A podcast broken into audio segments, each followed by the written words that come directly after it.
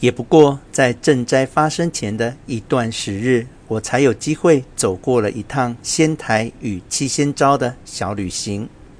仙台是东北地区的交通要道，经过的次数算是多的。这一次，则是住到了郊外的历史名汤秋保温泉，而七仙沼则是通过阅读旅行书，想象多时，如今终于得偿夙愿的一次机会。七仙藻港以渔获出名，除了秋刀鱼、煎鱼和尾鱼都很出名之外，它的另一个有名之处就是它的鱼翅产量是全日本第一。七仙藻得天独厚，捕鲨鱼制鱼翅，重要的市场是卖给中国人。日本人本身并不特别欣赏鱼翅，也不懂得烹调，取得很多外汇。但近年来，捕杀取翅的行为颇受环保人士批评，连爱吃鱼翅的中国人也有很多的反省之声。看来这项美食是该淡出了。我对七仙沼的向往，并不完全因为新鲜海产的缘故，更大的原因是一家国民休暇村的号召。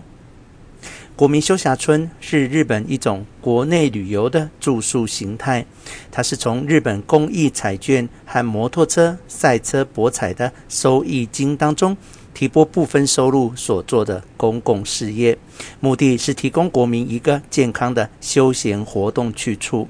国民休暇村是唯一能够合法建在国立公园、一级国家公园或国定公园、二级国家公园当中的旅游住宿机构。通常拥有广大腹地，自然环境令人惊艳。每个休暇村大多有长达数公里的自然步道，或有森林，或有海滩，更有各式各样的运动设施。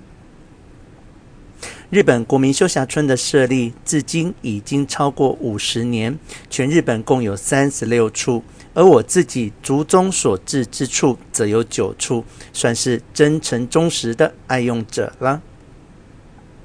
可能是在某一次投诉某家国民休暇村之际，我在旅馆中翻阅国民休暇村的设施手册，看到休暇村气仙沼大岛的介绍和图片。看到休暇村孤悬海上一片碧绿的美丽空照，又读到描述说他所在之地是绿色珍珠的疗愈之岛，再看到他整艘船堆满各色生鱼片的晚餐，心中不禁就动了凡念，想象有一天时机得宜，就要到七仙沼的国民休暇村去走一走。时机恰好就来叩门。当时我的小孩大学毕业，在当兵之前，和几位同学相约到日本去上一个短期语言学校，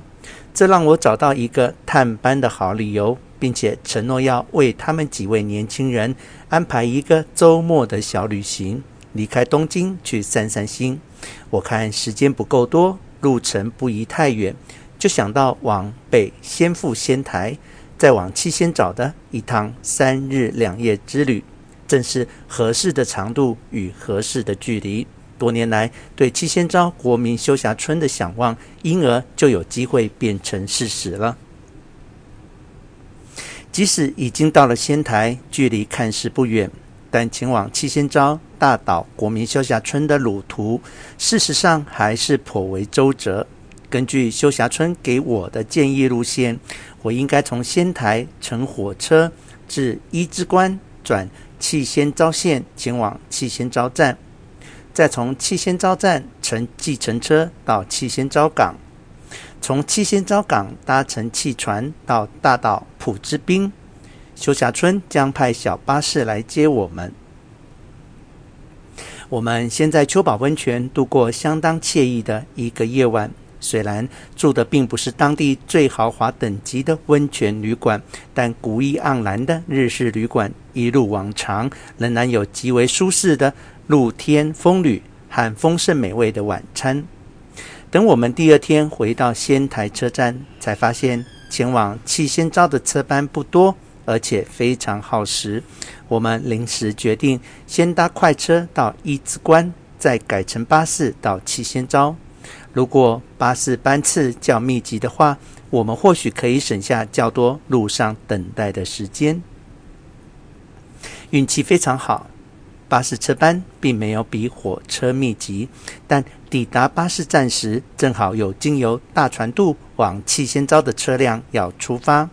我们立即上了巴士，一点时间都没有浪费。正因为乘坐的是在乡间行驶的客运巴士，我们一路经由各种城乡街道，几乎是贴着两旁店面穿梭，仿佛没有距离。乡民在巴士里上上下下彼此打招呼，我们好像是闯入的陌生人，无意间偷窥了乡民的生活。